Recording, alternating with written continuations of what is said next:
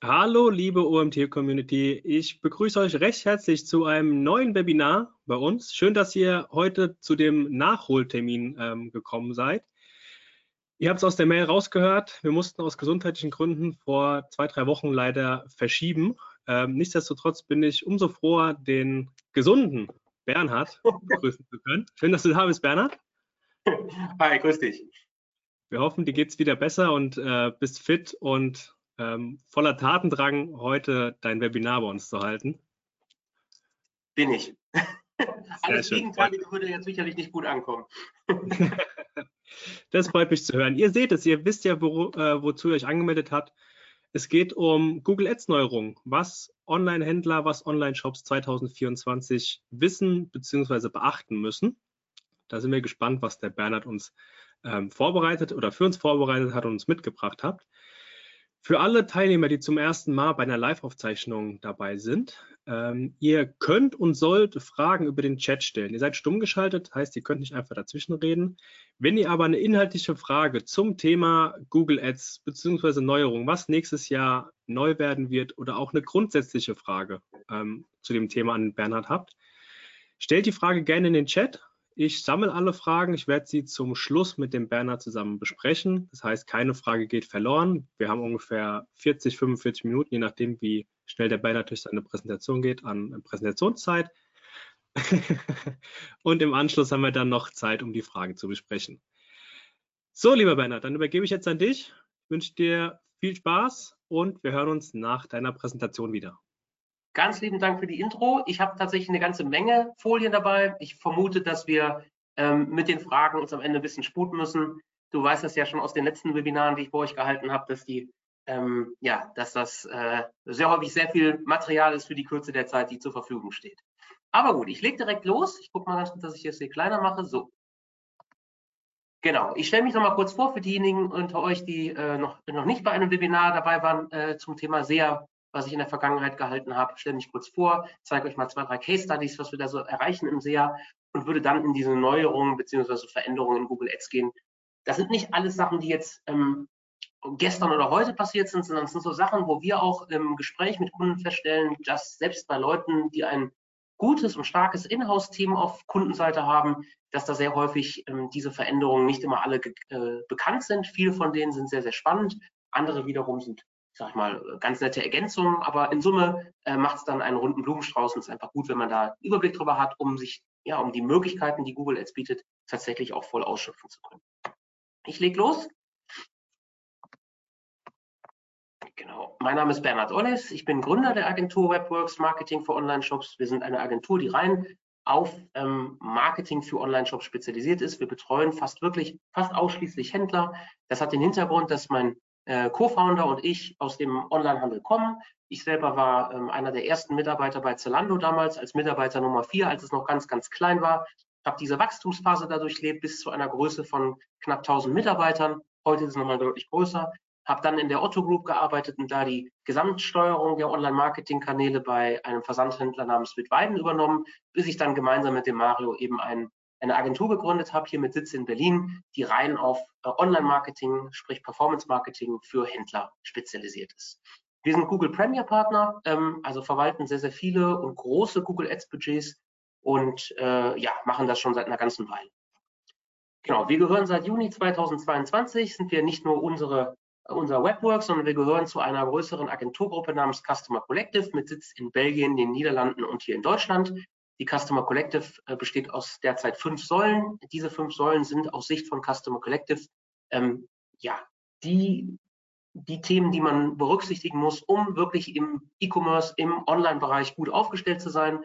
Wir befinden uns hier unter der, unter der Säule Branding und Performance, aber es gibt eben noch viele weitere Kompetenzen, so dass wir als Webworks mit unseren Partnern noch in der Lage sind, ähm, sowohl international als auch stark themenübergreifend zu arbeiten und wirklich komplexe Lösungen aus einer Hand zu bieten. Was machen wir als Webworks? Wir unterstützen im SEO, im SEA, im Paid Social Ads sehr, sehr viel in der Webanalyse, wo es darum geht, Trackings zu konfigurieren, wo es darum geht, Fehler im Tag Manager oder Neuaufsetzen von GA4 oder Verschmelzen von Daten aus GA4 und dem Shop Backend und das dann letztendlich in Reporting sichtbar und greifbar zu machen. All solche Sachen fallen bei uns in die Webanalyse, wo wir ebenfalls unterstützen. Dann das Thema Datenfeedmanagement für Marktplätze. Genau, das ist eben auch ein Thema Marktplätze und Preissuchmaschinen. Und als letzter Part dieses Thema Consulting und Inhousing. Was bedeutet das? Ähm, äh, Inhousing bedeutet nichts anderes, als dass wir unseren Kunden anbieten, ähm, sie selbst zu befähigen. Das heißt, wir begleiten ähm, sie beispielsweise in Google Ads für einen bestimmten für eine bestimmte Zeitdauer und vermitteln in dieser Zeitdauer unser Wissen an eine Person in-house, sodass diese Person irgendwann, so die Hoffnung, ähm, meist sind das sehr absehbare Zeiträume von sechs bis zwölf Monaten, wo diese Person dann in die Lage versetzt wird, mehr Know-how aufzubauen, die, das, um, um das im Unternehmen zu platzieren oder anzuwenden und eben das eigene Team aufzuschlauen, ohne langfristig in Abhängigkeiten von Agenturen zu stehen. Genau, wir tun das überwiegend für große und mittelständische Unternehmen, alles Händler, wie gesagt, und sind besonders gut darin, sage ich mal, Händler so aufzubauen in einer Größenordnung zwischen 4 Millionen Euro Jahresumsatz und 50. Das sind also die, die meistens schon so ein bisschen Erfahrung im E-Commerce haben, schon so ein bisschen vorgeschnüffelt haben und die dann wirklich die Rakete zünden wollen auf die nächste Stufe des Wachstums und sich da weiter verbessern wollen. Genau, jetzt zu den Case Studies. Äh, da gehe ich nur ganz schnell drüber. Ein Kunden, den ich hier heute mitgebracht habe, ist die Firma MyCare. MyCare ist eine Versandapotheke, äh, gehört zu den Top 10 in Deutschland und wir haben MyCare im Januar 2022 übernommen. Ich habe hier zwei Kennzahlen abgebildet. Zum einen den Delta-Umsatz. Der Delta-Umsatz bezieht sich immer auf die Zahlen im Vergleich zum Vorjahr.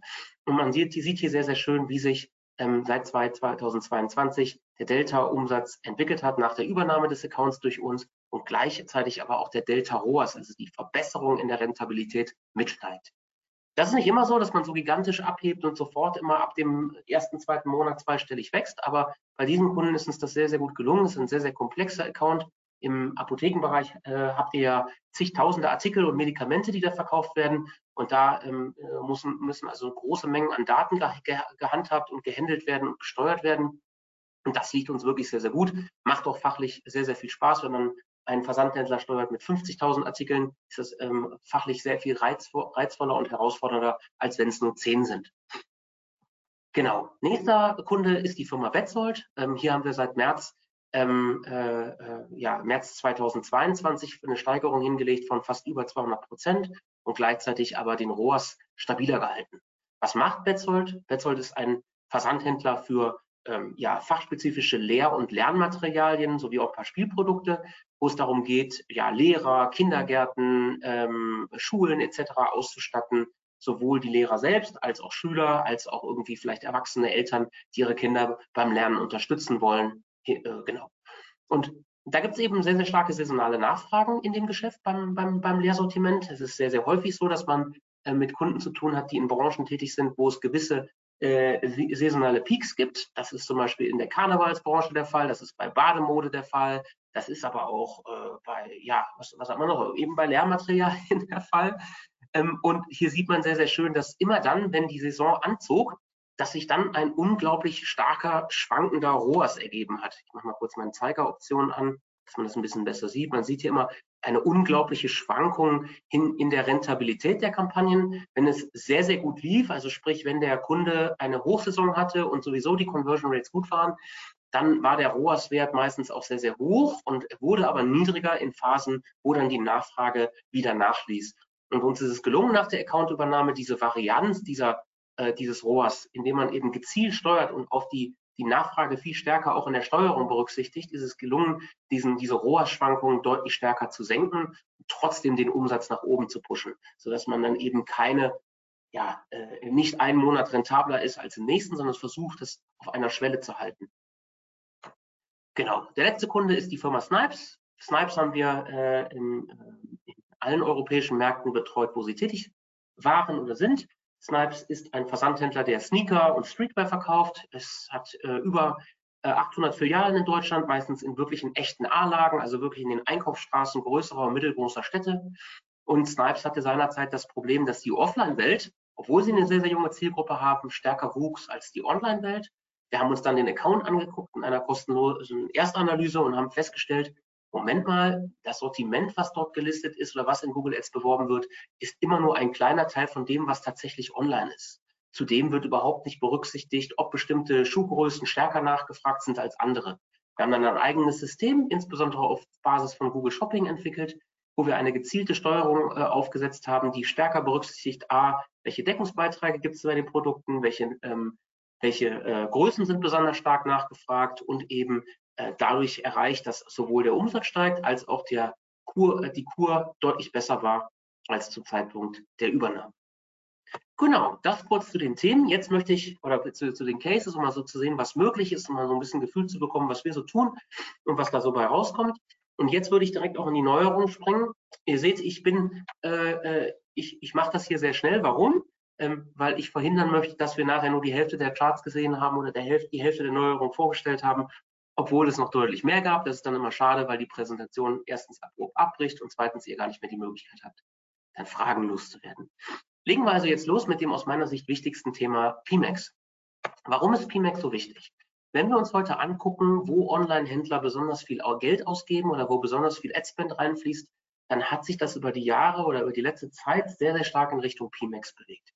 Ich habe hier mal aufgetragen drei ähm, Formate, Kampagnenformate. Einmal die klassischen Shopping-Kampagnen, dann Search und dann Performance Mix. Wichtig ist zu wissen, dass hier inklusive Brand Traffic das Ganze sich angeschaut wird. Also hier haben wir auch die Brand-Suchanfragen in der Search mit drin. Das gleiche auch bei Shopping. Bei Performance Max ist es hingegen ausgeschlossen. Ganz, ganz wichtig, ne, dass man das jetzt sieht, dass man durch diese Darstellung nicht einen verzerrten Eindruck gewinnt. Aber man sieht hier sehr, sehr stark, dass Performance Max schon so an die knapp fast ein Drittel des Accounts ausmacht. Und das wird in Zukunft, so glauben wir, immer mehr werden, weil Google ja verstärkt sagt, ich möchte diesen Traffic, den ich da im Konto habe, nicht mehr differenzieren in diese einzelnen Teilbausteine, so wie man das in der Vergangenheit machte, sondern dass es möglichst gesamtheitlich und dann eben über alle Nutzergruppen hinweg ausgesteuert wird.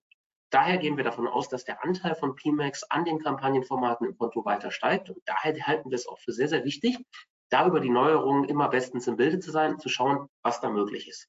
Tatsächlich hat sich dieses Kampagnenformat seit dem Launch deutlich schon verändert und weiterentwickelt. Und ein paar dieser Veränderungen möchte ich euch kurz vorstellen. Da ist zum einen das Thema Search Term Insights. Was bedeutet das? Search Term Insights sind Suchbegriffe, die Google liefert ähm, und die mir helfen zu verstehen, zu welchen Suchbegriffen ich denn tatsächlich ausgestrahlt werden werde. Die Search Term Insights liefern auf, ähm, auf Interface-Basis keine einzelnen Suchbegriffe, sondern sie strukturieren diese nach Oberkategorie, und Unterkategorie. Ich zeige euch gleich mal, wie das aussieht, damit ihr ein besseres Gefühl bekommt. Genau. Als Händler bekommt ihr somit einen Einblick, zu welcher Art bzw. welcher Gattung von Begriffen ihr ausgespielt wird. Ihr seht jetzt nicht genau im Interface immer, welcher Begriff ist es ganz genau, so wie das früher möglich war in Google Shopping, aber ihr seht immerhin, zu welcher Art und Gattung werdet ihr gezeigt. Dann könnt ihr diese Art und Gattungsbegriffe letztendlich für die Kampagnenoptimierung nutzen, weil ihr deutlich bessere Insights habt. Ihr könnt die diese Gattungsbegriffe oder Art, ähm, Art von Begriffen ausschließen aus der Kampagne. Ihr könnt sie äh, in eine neue Kampagne eingliedern oder eine neue Asset Group aufmachen, um das gezielter zu bewerben, wenn ihr feststellt, dass da bestimmte Kategorien drin sind, wo ihr sagt, hey, da haben wir eigentlich eine bessere Landingpage für oder da wollen wir die Kampagne nochmal gezielt mit eigenen Creatives, eigenen Assets anreichern. Oder ihr optimiert den Content auf der Landingpage, weil ihr sagt, so eigentlich performt der Begriff jetzt schon gut, aber wir haben das noch gar nicht so berücksichtigt im Content selbst, der auf der Landingpage zu finden ist. Genau. Wie komme ich dahin zu diesem Search Time Insights? Das erste, was ich machen muss, ich klicke auf meine Kampagneneinstellung hier oben. Oh, das habe ich jetzt gar nicht markiert. Campaign Settings.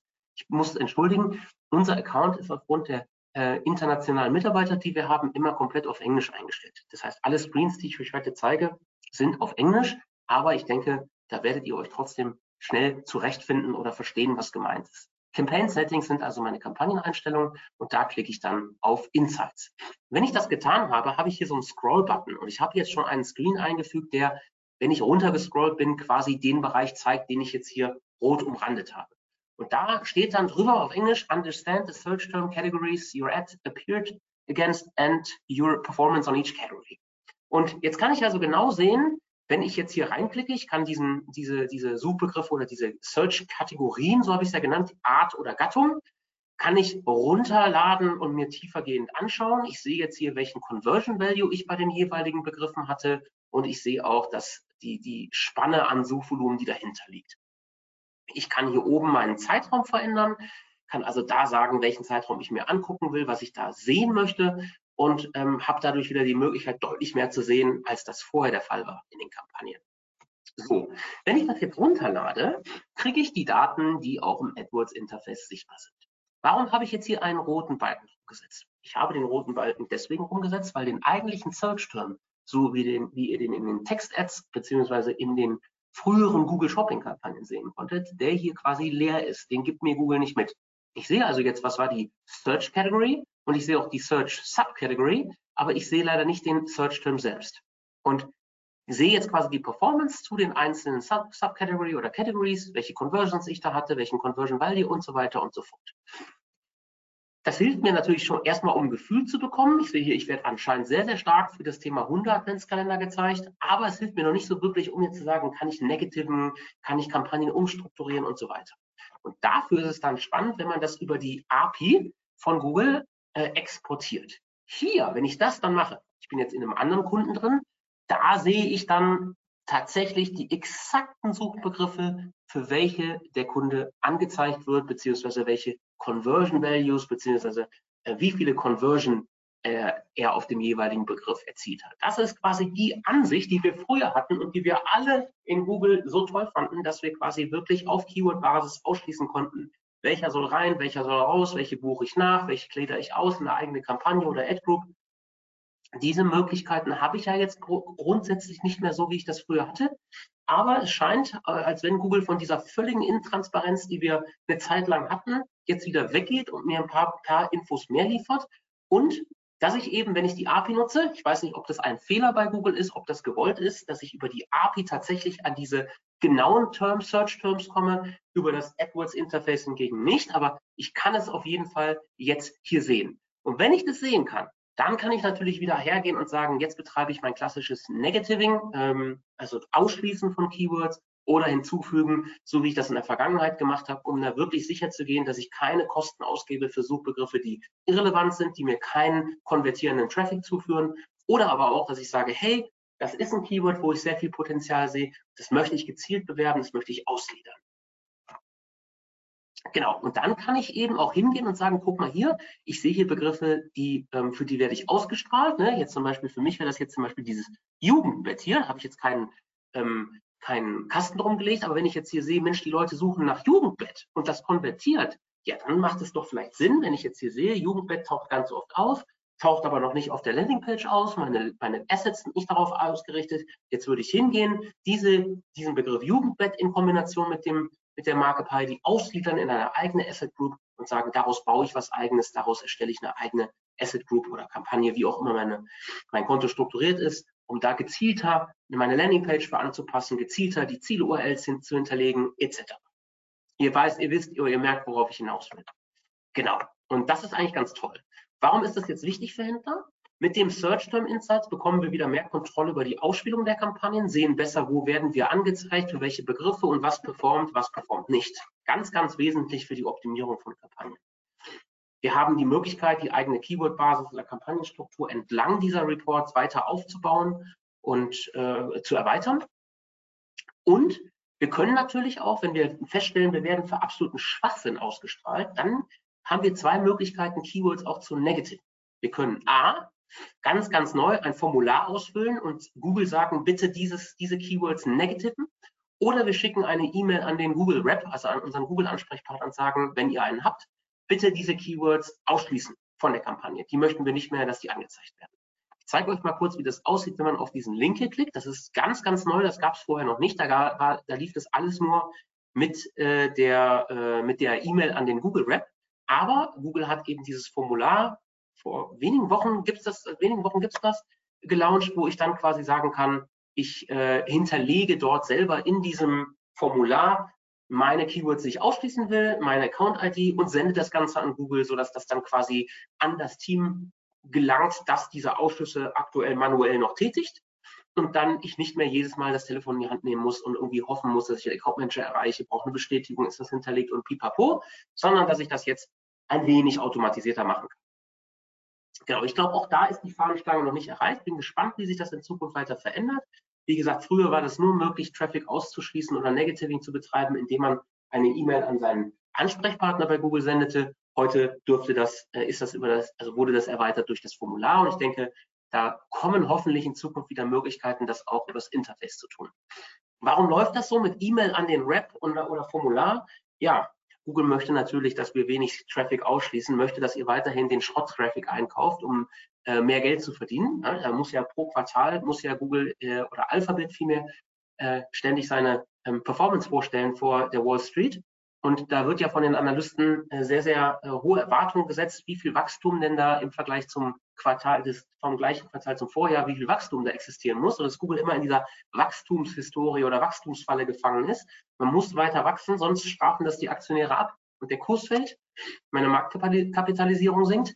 Und daher äh, sucht Google natürlich an allen Ecken und Enden nach Möglichkeiten, möglichst viel Traffic zu verkaufen und ja, wenn ich kein Negativing betreiben darf oder das kompliziert mache für die Händler, dann ist die Wahrscheinlichkeit höher, dass ich natürlich mehr verdiene, als wenn ich sage, hey, guck mal, ich mache ganz prominenten Button ins Konto und sage, hier Negatives einfügen. So erkläre ich mir das. Audience-Signale. Die Audience-Signale sind ebenfalls ein ganz, ganz wesentlicher Bestandteil bei PMAX. Warum sind Audience-Signale wichtig? Nun, Audience-Signale, da gibt es verschiedene, aber die, die ich heute vorstellen möchte, sind die benutzerdefinierten Segmente. Und mit benutzerdefinierten Segmenten haben wir als Händler die Möglichkeit, ähm, über, also über verschiedenste Wege, einmal über Keywords, aber auch über URLs und über Apps, Google oder den Algorithmus äh, stärker darauf hinzuweisen, für welche Suchbegriffe bin ich relevant. In der Vergangenheit ging das ja nur über Keywords. Jetzt ist es so, dass wir eben sagen können, guck mal, ich hinterlege zum Beispiel auch die URLs von Wettbewerbsseiten, die das gleiche Sortiment verkaufen wie ich, um Google zu erklären, guck mal, ich das ist das, was ich möchte. Das sind die Leute, die auf diesen Seiten sind meiner Wettbewerber. Die möchte ich eigentlich auch gerne erreichen. Das sind Kunden, die ich ansprechen möchte. Genau, und da ist es eben so, dass diese benutzerdefinierten Segmente abseits der Keywords nochmal zusätzlich helfen sollen, um innerhalb einer bestimmten Zielgruppe eine Subzielgruppe zu identifizieren, die für mich besonders wichtig ist. Ein Beispiel, wenn ich jetzt ein Verkäufer von Laufschuhen bin, ich habe einen Online-Shop für Laufschuhe ah, oder ich habe ich möchte Läufer erreichen, aber ich habe, ich möchte eigentlich nur die Marathonläufer haben, nicht diese Hobbyläufer, die am Sonntag mal irgendwie einen 4-Kilometer-Lauf machen, äh, sondern die, die wirklich hart trainieren, die wirklich das ganze Thema sehr, sehr ernst nehmen und die äh, da ja sehr ehrgeizige äh, sportliche Ziele haben und dementsprechend auch ganz spezielles Material brauchen. Ähm, die möchte ich erreichen. Das heißt, ich würde in meinen, meinen, meiner äh, Zielgruppe der Sportbegeisterten oder der Läufer mit Hilfe der benutzerdefinierten Segmente nochmal Google sagen, guck mal hier, eigentlich möchte ich unter diesen Leuten die Marathonläufer haben. Ja, das ist, hilft mir also, um eine größere, schon relevante, an sich schon relevante Zielgruppe nochmal feiner zu sub subsegmentieren. So könnt ihr euch das vorstellen. Wie sieht das aus? Wo gehe ich dahin? Ich gehe hier oben unter Tools und Settings. Das müsste bei euch dann heißen, irgendwie was mit Einstellungen. Und dort gehe ich dann auf meinen, auf meinen Audience Manager. Und von dort aus kann ich dann hier oben über diese Zweitnavigation ähm, auf Custom Segments klicken. Wenn ich da dann auf das große Pluszeichen klicke, kann ich eine neue, ein, neue, ein neues benutzerdefiniertes Segment anlegen, beziehungsweise Audience, Audiences erstellen. Zum Beispiel, indem ich URLs von Wettbewerbern hinterlege. Das habe ich jetzt einfach mal gemacht. Hier sieht man es am Beispiel eines Kunden, der Hundezubehör verkauft. Und ähm, ich habe jetzt hier die verschiedensten URLs von Wettbewerbern hinterlegt, ähm, die, ähm, es geht hier um Hundegeschirr, also Leinen, Maulkörbe und Halsbänder und so weiter. Und jetzt zeige ich dem mit diesen URLs, ach guck mal, das sind alles Seiten, die genau eine ähnliche Kategorie verkaufen wie ich. Das sind Seiten, die, die Kunden, die sich da tummeln, die möchte ich eigentlich auch gerne ansprechen. Das sind auch die, wo ich mehr Umsatz mitmachen möchte.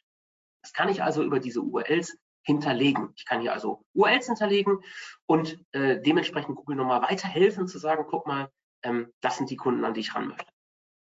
Ich kann aber auch ähm, ganz normal klassisch Keywords hinterlegen. Das seht ihr hier, ne? People who searched for any of these search terms on Google.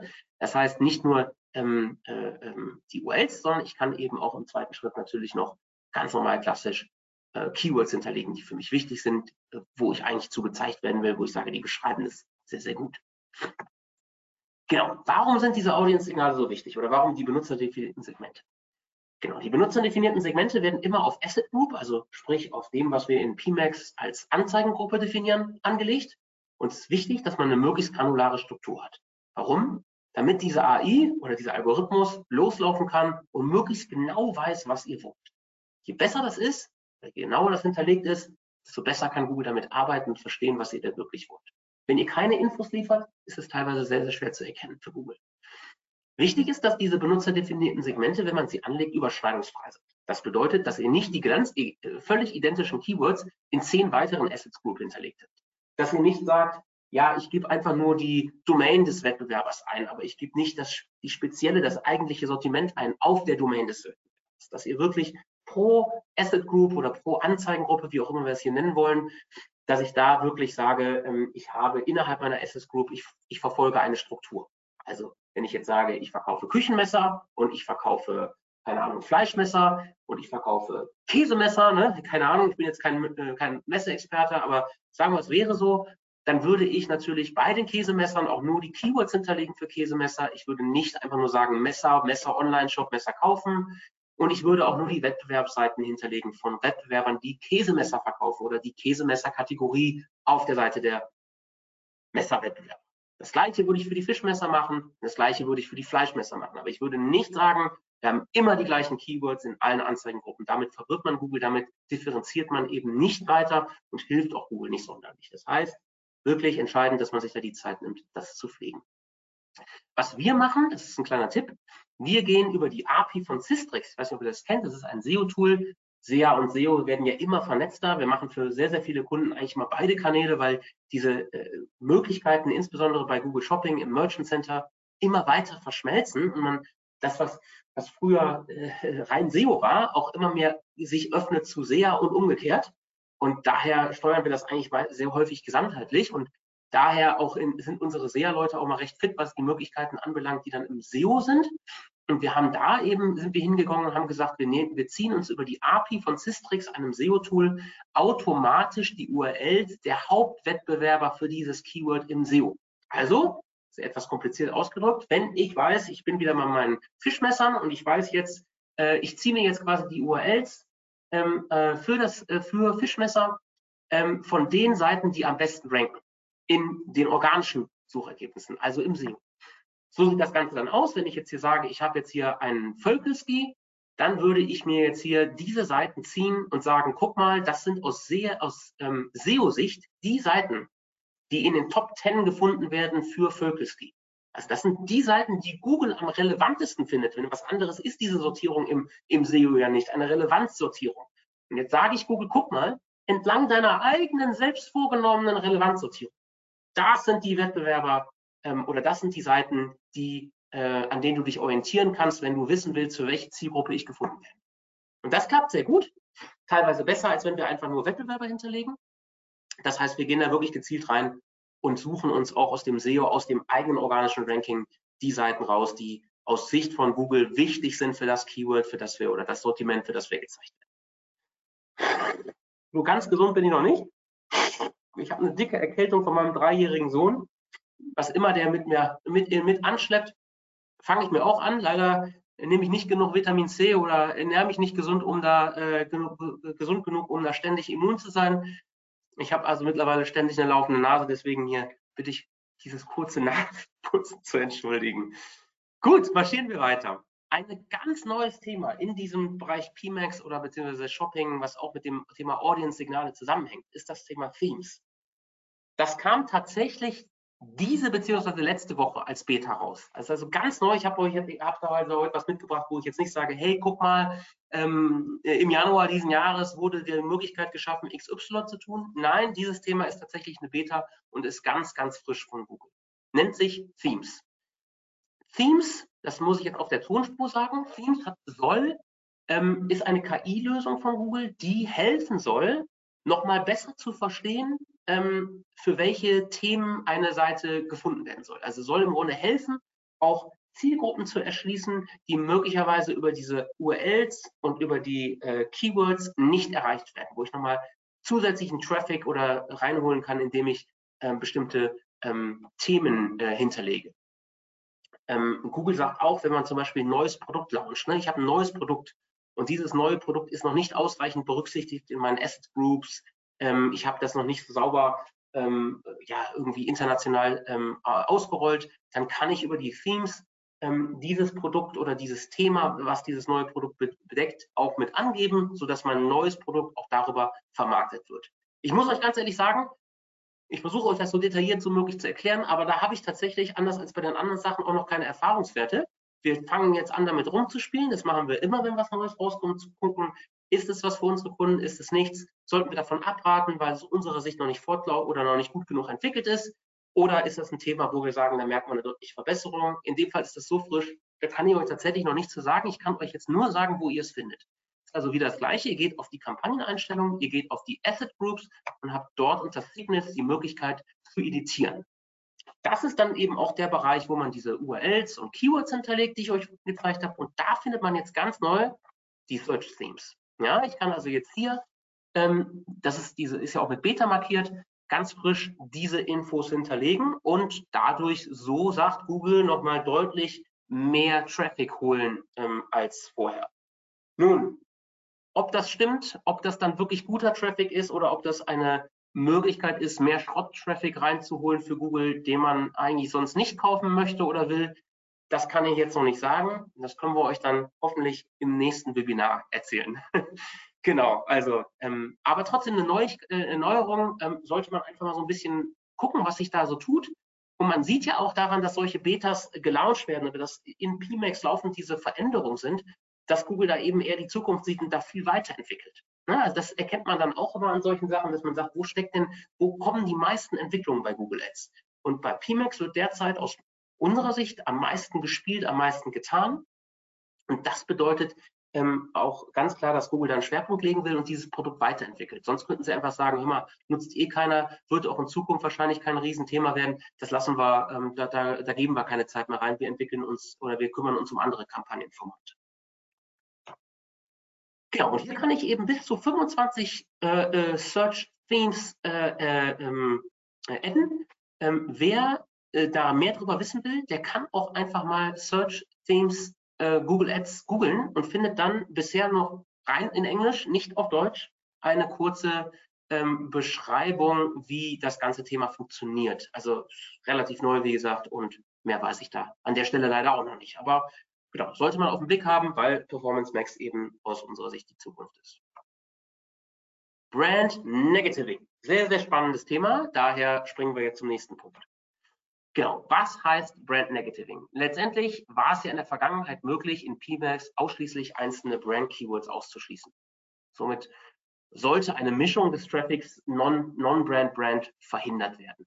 Ein vollständiger Ausschluss von allen Brand-Mix-Begriffen, dass man wirklich sagt, ich möchte gar nicht, egal für welche Brand-Keywords gezeigt werden, war hingegen aufwendiger. Warum war das aufwendiger? Man hätte jedes Brand-Mix-Keyword einzeln ausbuchen müssen ähm, und äh, äh, genau, wer aber für Vertipper etc., äh, die für die Brand äh, eingegeben werden, trotzdem weiterhin angezeigt worden.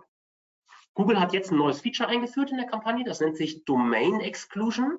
Ähm, was das letztendlich ist, ist, dass Google sagt, ich ähm, schließe für eine Domain alle äh, eine Liste an Begriffen aus, die Google dieser Domain zugeordnet hat. Also ich sage quasi, ich schließe eine ganze Liste von Begriffen aus, die Google einer Domain zuordnet. Ähm, diese Brand Exclusion ist ausschließlich auf Kampagnenebene möglich. Hm, hier sieht man mal, wo ich da hinkomme. Ich gehe auf meine, äh, wieder auf meine Kampagneneinstellungen, gehe hier auf die äh, Settings und dann habe ich hier unten bei Additional Settings gut versteckt diese Liste, wo ich meine äh, äh, Brands ausschließen kann. Also hier unten Use Brand List to Exclude und da kann ich dann die Domain eingeben, die ich ausschließen möchte. Ganz kurz, Moment, ganz kurz, Moment, ich muss leider gerade die Tür öffnen, das ist ganz doof, ich bin im Homeoffice heute, ich muss kurz die Tür öffnen, ich bin sofort da. Sorry Leute für die Unterbrechung, aber an der Stelle muss ich ganz kurz Werbung machen für den OMT 2023 am 13. Oktober in Mainz. Unser Event des Jahres. Und falls du noch kein Ticket hast, jetzt unter omt.de slash Konferenz. Die URL findet ihr natürlich auch in den Show Notes. Jetzt ein Ticket buchen, nach Mainz kommen und mit uns eine geile Zeit haben. Und jetzt geht es weiter. Ja, warum ist das so wichtig für die Händler oder für Händler grundsätzlich? Ähm, in der Vergangenheit bestand immer das Ziel, dass man den Traffic Brand Non-Brand möglichst genau trennen kann. Warum ist es so wichtig? Zeige ich gleich nochmal. Wir wollen eigentlich verhindern, dass wir verzerrte bzw. geschönte Umsätze haben und dadurch die Kampagnen falsch ausstücken. Was das heißt ist, der Brand-Traffic performt ja deutlich besser als der Non-Brand-Traffic. Wenn ich in meiner Non-Brand-Kampagne plötzlich sehr, sehr viel Brand-Traffic drin habe, ohne das richtig zu merken oder ausschließen zu können, dann läuft meine Kampagne häufig in Summe, im Mittel, deutlich attraktiver, als sie tatsächlich sein würde, wenn ich nur den reinen Non-Brand-Traffic anschaue. Und das wiederum bedeutet, dass ich als Marketer falsch steuere. Das bedeutet, dass ich äh, Umsätze oder dass ich Kampagnen nicht runtersteuere, die eigentlich unprofitabel sind und dass ich mir über das Bild, was diese Kampagne liefert, ein falsches Bild mache. Genau. Zudem ist es ja eben so, dass Brandkunden häufig Lower-Funnel-Kunden sind oder Lower-Funnel-Nutzer, die wirklich, die suchen ja nach meiner Brand, nach meinem Unternehmensnamen. Im Falle von Zalando wäre die Brand eben Zalando.de, Zalando Online Shop, Zalando Schuhe, Zalando Schuhe kaufen. Ihr merkt, was ich meine. Alle Begriffe, die den Namen meines Unternehmens beinhalten, das sind meine Brand-Suchbegriffe. Und Leute, die solche Suchbegriffe in die URL oder eingeben bei Google, das sind Leute, die wissen ja schon, dass sie zu mir wollen. Das sind sehr häufig Bestandskunden. Das sind Kunden, die mich über andere Kanäle schon mal äh, kennengelernt haben. Das sind Kunden, die im Grunde ihre Kaufentscheidung schon getroffen haben und die jetzt einfach nur Google nutzen, um auf meine Seite zu navigieren, aber nicht Kunden, die noch sich im, in der klassischen Suche, in der Produktauswahl befinden. Und diese Kunden, diese klassischen Brandkunden, performen auch deutlich besser als die Non-Brand-Kunden. Wenn ich jetzt die Zahlen dieser beiden Kundengruppen Gruppe mische, dann habe ich letztendlich eine falsche Aussage, weil das eine, äh, weil das ein, ein, ein, ja, eine vermischte, eine sehr undifferenzierte Art und Weise ist, eine Kampagne zu betrachten. Hier sehen wir das nochmal. Ich habe euch mal mitgebracht, was sind denn so klassische Eckwerte von Brand-Kampagnen und Non-Brand-Kampagnen. Also wenn Leute nach meinem eigenen Unternehmensnamen suchen, dann habe ich sehr häufig CPCs, also Klickpreise von 5 Cent und weniger. Im Non-Brand-Bereich habe ich hingegen irgendwie 40 Cent oder 35 Cent, also ein, ein Vielfaches mehr. Wenn ich mir die Conversion Rate angucke, dann liegt die eben im Brand-Bereich bei 10 Prozent, im Non-Brand-Bereich dann eher bei 2, 3 Prozent, vielleicht auch mal 4 Prozent, aber nicht auf keinen Fall zwischen 10 und 20 Prozent, wie wir das bei der Brand sehen. Und wenn ich meine Kosten-Umsatz-Relation, also meinen umgedrehten ROAS, meine Rentabilität betrachte, dann sind sehr, sehr viele Online-Händler eher bei einer Rentabilität zwischen, sage ich mal, 15 und 30 Prozent bei Non-Brand-Suchbegriffen. Hingegen aber bei 1 Prozent, wenn es um die Brand geht. Und wenn ich jetzt diese Kampagnen vermische und alles zusammenwerfe, dann habe ich nachher im Mittelwert vielleicht eine Kur von 12 und denke, Mensch, das läuft ja alles ganz klasse hier bei PMAX. Super, ist ja eine hochprofitable Kampagne, ich mache da mehr. Und in Wirklichkeit ist es nichts anderes, als dass meine Bestandskunden da reingelaufen sind und diese Kampagne künstlich aufpimpen, aufpushen obwohl die eigentliche Performance viel, viel, viel schlechter ist. Und leider ist es eben so, dass sich viele Leute oder viele Händler aufgrund von Zeitknappheit, aufgrund von nicht vorhandenen eigenen Teams etc. gar nicht die Möglichkeit haben, so detailliert mit diesen Zahlen zu beschäftigen. Sie sehen einfach nur, guck mal, mein PMAX liefert mir den Traffic zu der im ROAS und sagen, das ist ja alles prima. Aber wenn man dann unter die Motorhaube guckt und wenn man wirklich die Zeit hat, sich damit intensiv zu, befestigen, äh, zu beschäftigen, so wie wir das natürlich als Agentur den ganzen Tag machen, dann sieht man solche Sachen und dann muss man sich natürlich schon Lösungen auch überlegen, wie man das trennt. Und deswegen, um jetzt auf den eigentlichen Punkt zurückzukommen, ist diese Brand-Non-Brand-Trennung aus meiner Sicht so wesentlich, dass man eben hier nicht vermischt, dass man nicht falsch steuert, sondern ein besseres Gefühl bekommt, wo performt denn hier was eigentlich wie. Genau. Dann noch ein wesentliches Thema, was jetzt so, ein so ziemlich tief unter die Motorhaube geht, wo man jetzt sagen kann, okay Leute, ähm, ist das jetzt ein Thema, was Marketing- oder E-Commerce-Leiter interessiert? Wahrscheinlich eher nicht. Die können jetzt hier mal getrost weghorchen. Aber für alle, die aktiv im Google Ads arbeiten, für die ist es tatsächlich sehr, sehr relevant. Ähm, und zwar geht es darum, welche Keywords stärker gewichtet werden. Das ist immer dann wichtig, wenn man mehrere Kampagnenformate äh, ähm, hat. Also wenn man beispielsweise Textanzeigen parallel laufen lässt zu ähm, PMAX-Kampagne. Und häufig ist es eben so, dass ein Keyword sowohl in der Performance Max als auch in irgendeiner Suchanzeige, in einer Textsuchanzeige äh, äh, eingebucht wird. Bisher war es so, dass PMAX immer höher gewichtet wird. Heißt, wenn ein Suchbegriff in zwei äh, Ad-Groups vorkommt, dann wurde der Suchbegriff, der in der PMAX da äh, vorhanden war, bevorzugt und Google strahlte die PMAX-Kampagne aus. Von außen, wenn ich die Ad einfach nur sehe, wenn ich also die Anzeige einfach nur in Google Ads sehe, kann ich das als Nutzer oder auch ihr als Marketer gar nicht differenzieren. Ich weiß nicht, ob die Anzeige, die ihr jetzt sieht, eine reine PMAX-Kampagne ist oder ob das tatsächlich die Anzeige ist, die ich in der Ad-Group hinterlegt habe. Das weiß man nicht. Ah, äh, das sieht man von außen nicht, ist nicht erkennbar. Aber für uns ist es ja trotzdem wichtig, weil wir wollen ja wissen, wie die Performance ist und wollen ja auch, haben ja auch extra diese Search-Ad, um zu sehen, wie dieser Suchbegriff an sich alleine konvertiert oder dieses Thema. Und jetzt ist es eben so, dass es eine neue Gewichtung von Keywords gibt und ähm, dass jetzt eher der Keyword-Match-Type entscheidend ist, als die Frage, ob ein Keyword doppelt eingebucht ist oder nicht. Und zwar ist es jetzt so, dass ein Exact-Keyword, das in einer Textanzeige eingebucht wird, seitens Google immer bevorzugt wird gegenüber einer PMAX. Ganz wichtig, das geht tatsächlich ausschließlich für diesen Match-Type Exact. Wenn das Keyword in Broad oder in Phrase oder in irgendeinem anderen Keyword Match-Type eingebucht ist, dann ist es nicht so, dann entscheidet der Algorithmus oder die AI, welche Anzeige, welche Kampagne sich besser eignet und welche entsprechend bevorzugt wird. Das könnt ihr nicht manuell steuern, das könnt ihr nicht selber treiben. Das entscheidet Google dann tatsächlich von Fall zu Fall. Aber immer dann, wenn es ein Exact Keyword gibt in einer, in einer Textanzeige, wird dieses gegenüber der Performance Max Kampagne in der Ausstrahlung bevorzugt. Hier habe ich nochmal eine Grafik mitgebracht, wo könnt ihr euch selber auch nochmal anschauen. Ist jetzt kein Hexenwerk, habe ich nicht selber gebaut oder irgendwie entwickelt, sondern es kommt tatsächlich aus der Google-Hilfe. Und hier sieht man nochmal, wie diese Kampagnen priorisiert werden. Auch das ist wichtig zu wissen. Warum? Weil das eben in der Vergangenheit noch anders war. Und wenn man seine Kampagnen jetzt nach einer gewissen Logik strukturiert hat, auf Basis der alten äh, äh, Entscheidungsregeln von Google, dann äh, kommt möglicherweise was anderes raus, als man zum Zeitpunkt des Setups be beabsichtigt hat. Deswegen habe ich gedacht, bringe ich das mit, auch wenn es wirklich sehr, sehr tief geht oder sehr, sehr eher, eher, sag mal, eher operative, tätige Leute interessiert. Aber die, die das operativ tun und wissen, welche Ziele sie hatten mit ihrer Kampagnenstruktur, für die ist dieses Thema tatsächlich sehr, sehr wichtig, weil, wenn ich das nicht weiß, fliegt eventuell meine Struktur im Konto durcheinander und äh, Kampagnen äh, werden zu Suchbegriffen ausgestrahlt, die es nicht sollen, oder aber ich verpasse Traffic oder habe den nicht zielgerichtet genug und gedenke jetzt wieder das aufzusplitten. Genau. Was sind hier die Tipps? Die wichtigsten Keywords aus meiner PMAX sollten als Exact Keywords in einer Suchkampagne ausgebucht sein. Das ermöglicht für mich eine bessere Kontroll- und Ausspielungssicherheit. Und ich habe, ähm, ich muss aber auch dafür das, das Keyword in der PMAX nicht negativen. Wenn also das gleiche ähm, Keyword in der PMAX eingebucht bleibt, ist das völlig egal, weil wir ja eben wissen, dass es diese Priorisierung gibt, diese Gewichtung. Da werden die Exact Keywords, wenn sie denn als eigene Kampagnen oder als eigene Textanzeigen, äh, Text-Ads eingebucht sind, dann ähm, in, der in der Suchkampagne, dann wird die, ist die Ausspielung dort ähm, priorisiert. Hui, jetzt muss ich mich beeilen. Ich habe noch ein paar Themen. Demand-Gen-Kampagnen. Was sind Demand-Gen-Kampagnen? Im Grunde sind Demand-Gen-Kampagnen neu verpackte Display-Anzeigen, die ja aus Google-Sicht dazu dienen, neue Zielgruppen zu erreichen.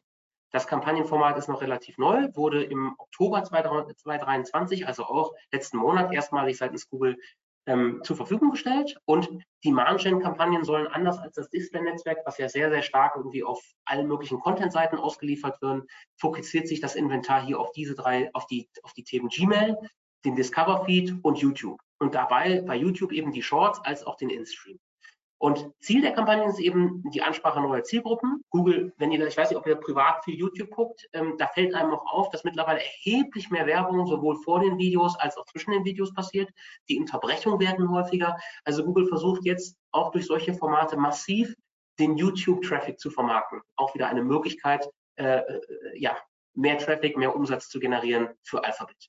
Genau. Und Laut Google ist es so, dass diese Demand-Gen-Kampagnen verstärkt mit KI arbeiten. Das ist ja ein Begriff, den wir heute überall an jeder Stelle hören.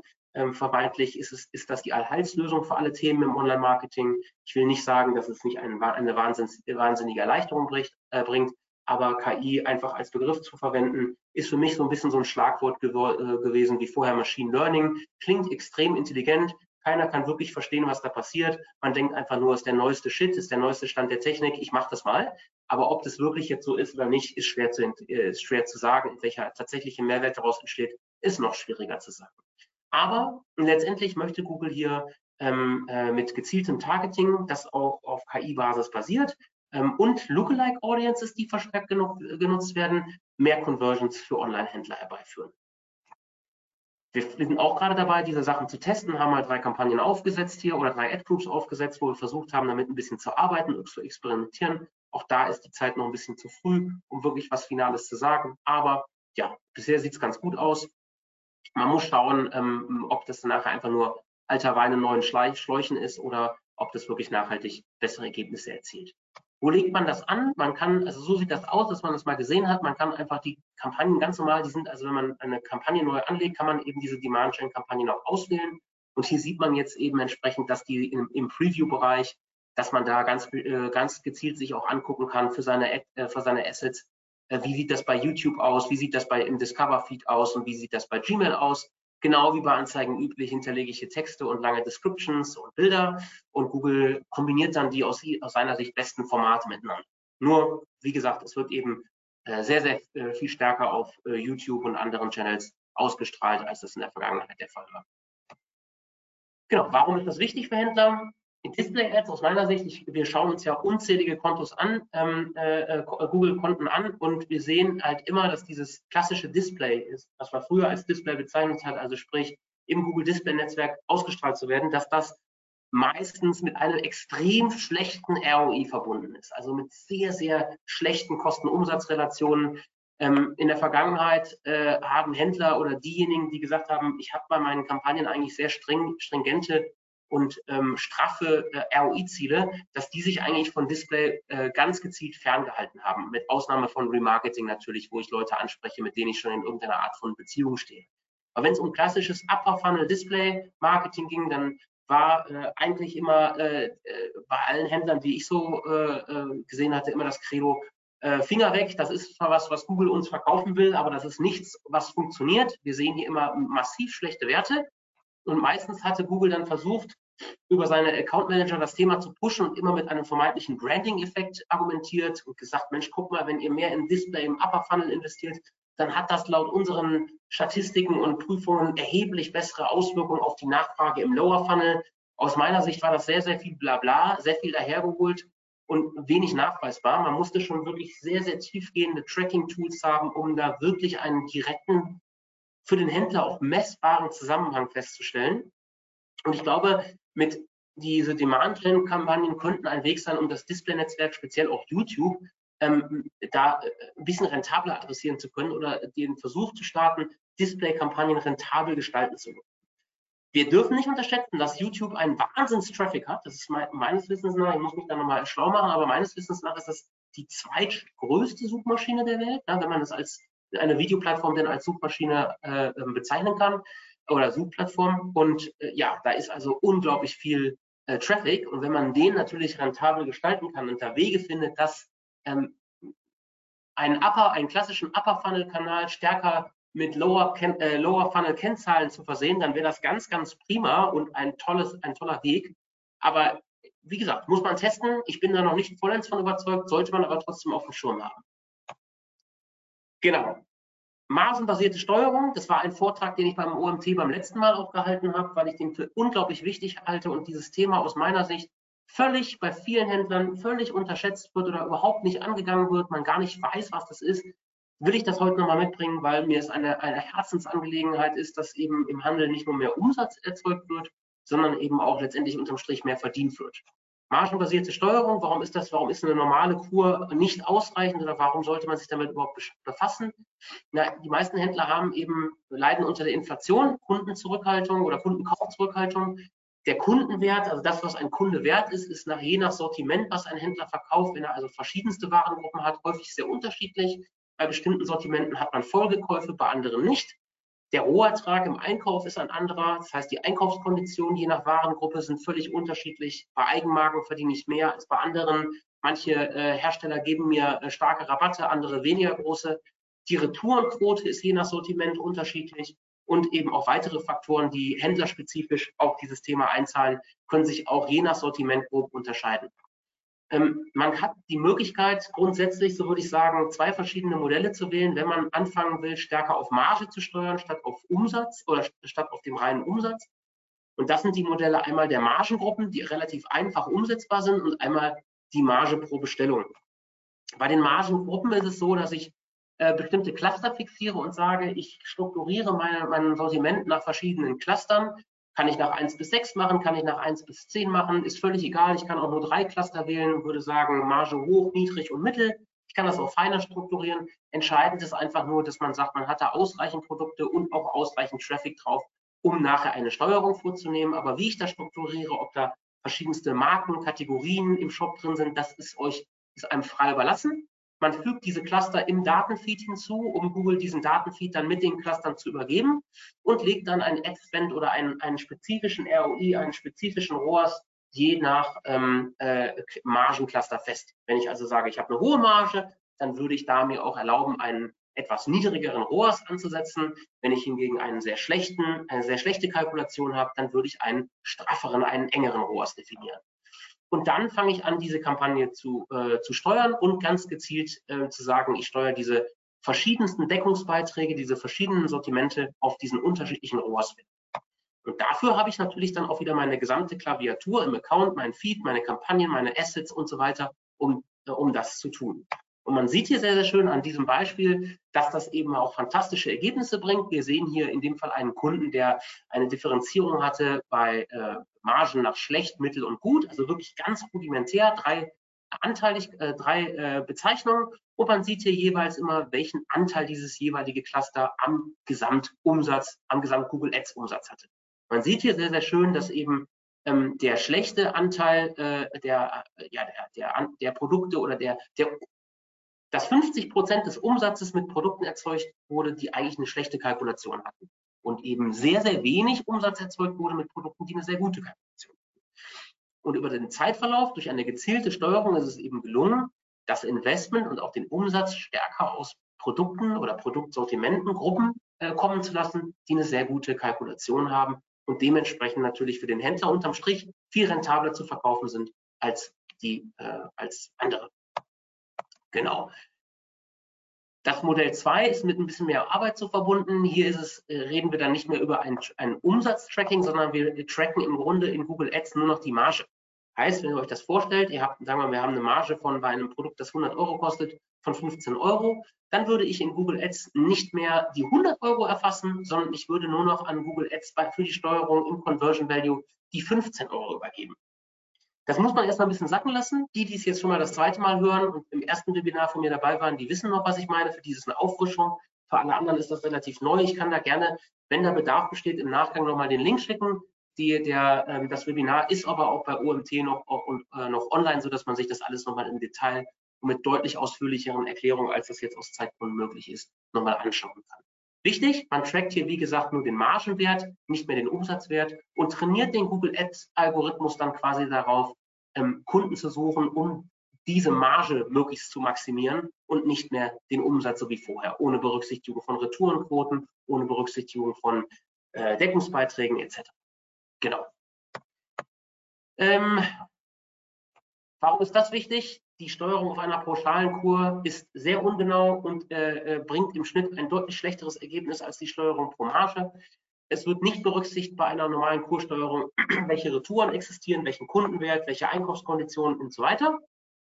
Das Modell 1, was ich euch gezeigt habe, ist mit relativ wenig Aufwand auch äh, umsetzbar. Das wäre aus unserer Sicht immer, wenn man bei einem Kunden anfängt, auf Marge zu steuern, der erste Schritt, den man geht. Das Modell 2 kann man, ist, ist, ist äh, letztendlich dann äh, aus meiner Sicht dann nachher noch besser oder kann noch bessere Ergebnisse bringen. Man braucht da aber wirklich dann auch einiges an äh, Technik-Setup, ähm, wie zum Beispiel äh, serverbasiertes Tracking mittels Google äh, äh GA4, Google Analytics 4, um da wirklich dann auch vernünftige Ergebnisse zu erzielen. Wenn man das tut und auf Marge steuert und das eine Zeit lang in dieser Übergangsphase, wo es vielleicht ein bisschen holprig ist, wenn man dann ein bisschen Geduld hat und sagt, man, man, man versucht das, man glaubt an diese Umstellung, dann hat man, äh, wird man mittelfristig äh, viel mehr Spielraum äh, erzeugen, weil man eben sein Budget bei Google Ads zielgerichteter investiert, weil man ein besseres Ergebnis erzielt. Und weil man dieses Geld, was da frei wird, was man quasi nicht mehr unnötig investiert, natürlich in andere Teile des Unternehmens investieren kann und sich dadurch als Händler mehr Luft verschafft, mehr Atem hat, mehr Liquidität um, wenn man Not ist oder wenn man irgendwas anderes noch stemmen muss, das auch stemmen zu können. Das Merchant Center Next Thema, das ist ein ganz, ja, schaffen wir auch noch. Was ist das Merchant Center Next? Äh, ist ein, das ist die Weiterentwicklung des aktuellen Merchant Centers, nennt sich eben Merchant Center Next und hat im August 2023, also diesen Jahres, mit der Einführung begonnen. Vielleicht sehen das schon die einen oder anderen im Interface, ähm, aber es ist eigentlich noch, soll also jetzt äh, so nach und nach ausgerollt werden. Es soll für Händler einige Vorteile bieten. Zum einen kann man die äh, Webseite besser claimen. In der Vergangenheit ging das nur mit Server oder Tech Manager. Jetzt kann man auch eine Webseite claimen, indem man eine E-Mail an Google verschickt, also deutlich einfacher und nutzerfreundlicher, insbesondere für Leute, die wenig Affinität zu Technik haben. Man hat die Möglichkeit, Produktinformationen ähm, äh, auch außerhalb des Feeds schneller an Google zu übergeben. Google bietet beispielsweise die Möglichkeit an, die Webseite zu crawlen und fehlende Informationen, die im Feed nicht vorhanden sind, mit den Crawling-Ergebnissen zu verbinden. Ähm, man hat zahlreiche neue äh, Berichte, ähm, zum Beispiel zur äh, Wettbewerbsfähigkeit der Produkte, zur Preisgestaltung, zur Nachfrage, Shop in Suche und Karten. Da kann ich dann zum Beispiel auch sehen, was in meinen Filialen passiert, wenn ich äh, Local, also auf Google Local ähm, Ergebnisse habe, wo meine Filialen ranken und habe da also nochmal einen umfangreicheren Einblick. Das ist auch so ein bisschen das, was ich meine, wo sich SEO und SEA immer stärker verzahnen. Diese Merchant Center Next Geschichte ist das beste Beispiel dafür, dass das sich immer stärker miteinander vernetzt.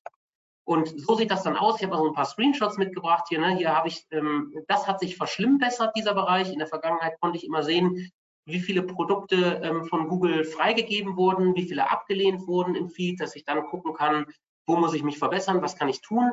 Und das konnte man vor allen Dingen auch immer schön im Zeitverlauf sehen. Das geht jetzt nicht mehr, zum jetzigen Stand zumindest nicht. Ich sehe jetzt zwar, wie viele Produkte freigegeben sind im Vergleich zum Vorzeitraum, aber ich kann nicht mehr diesen, diese schöne Grafik sehen, wo ich mir das im Detail anschauen konnte. Das finde ich, das ist ein Rückschritt seitens Google. Da muss man gucken, ob sich das in der Vergangenheit oder in der Zukunft nochmal verändert, ob die dann noch weiterentwickeln. Ich würde davon ausgehen.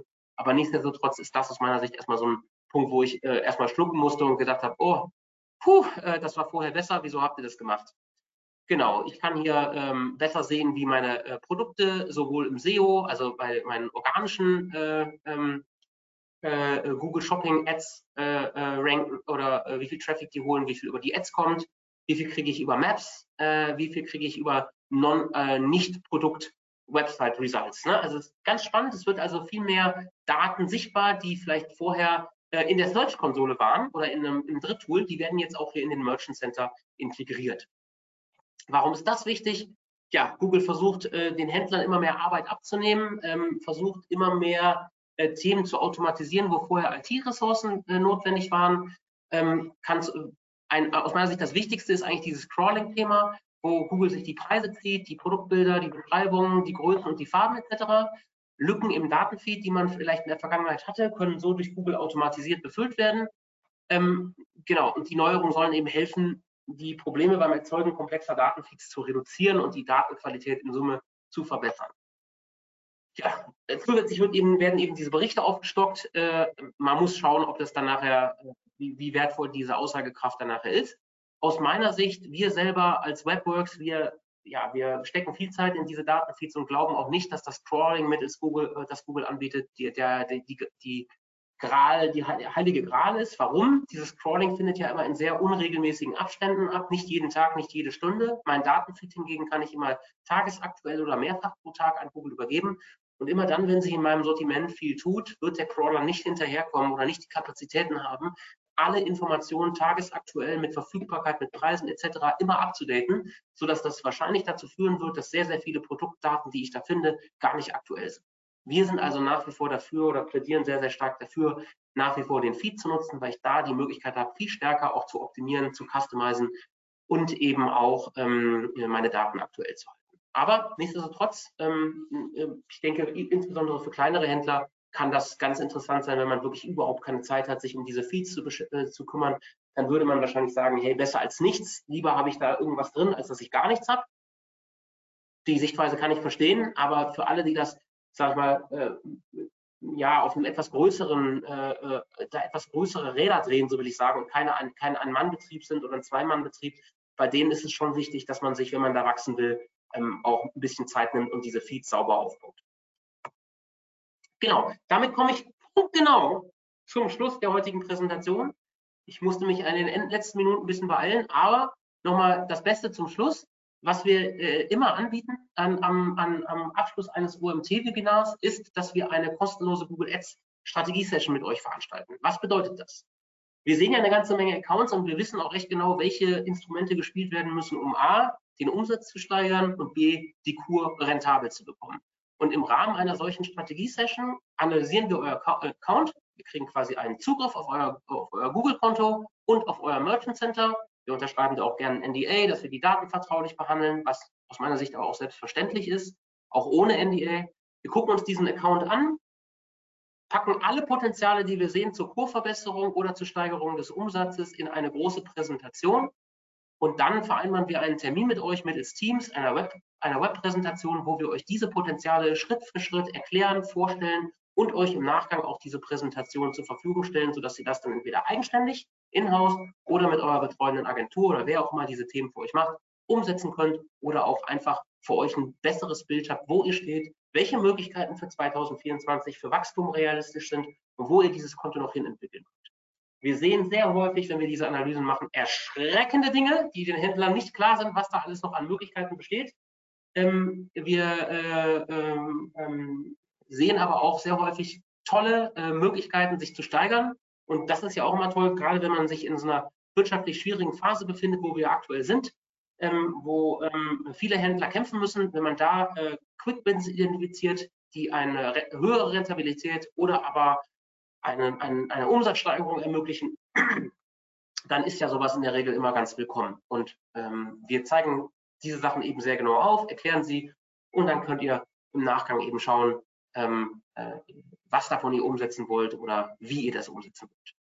Ich danke euch ganz herzlich, hoffe, dass ihr was mitgenommen habt, hoffe, dass ihr ähm, äh, äh alles äh, verstanden habt. Ich entschuldige mich, wenn ich an gewissen Stellen ein bisschen zu schnell war. Das ist, wie gesagt, der Zeit geschuldet und ähm, vielleicht auch, dass Google Ads sich so schnell weiterentwickelt, dass ich heute so viele Charts brauchte. Ganz lieben Dank und äh, zurück an dich, Marcel. Ja, vielen Dank, Bernhard. Ähm, danke für deine ausführliche Präsentation, das ausführliche Webinar. Ähm, die meisten sind jetzt tatsächlich bis ganz zum Schluss geblieben. Ach, toll, auch ähm, cooles Angebot von dir, von euch. Nehmt es also gerne in Anspruch, wenn ihr da mal Bock drauf habt, ähm, unverbindlich ins Gespräch zu gehen oder euch Tipps geben zu lassen, macht es gerne.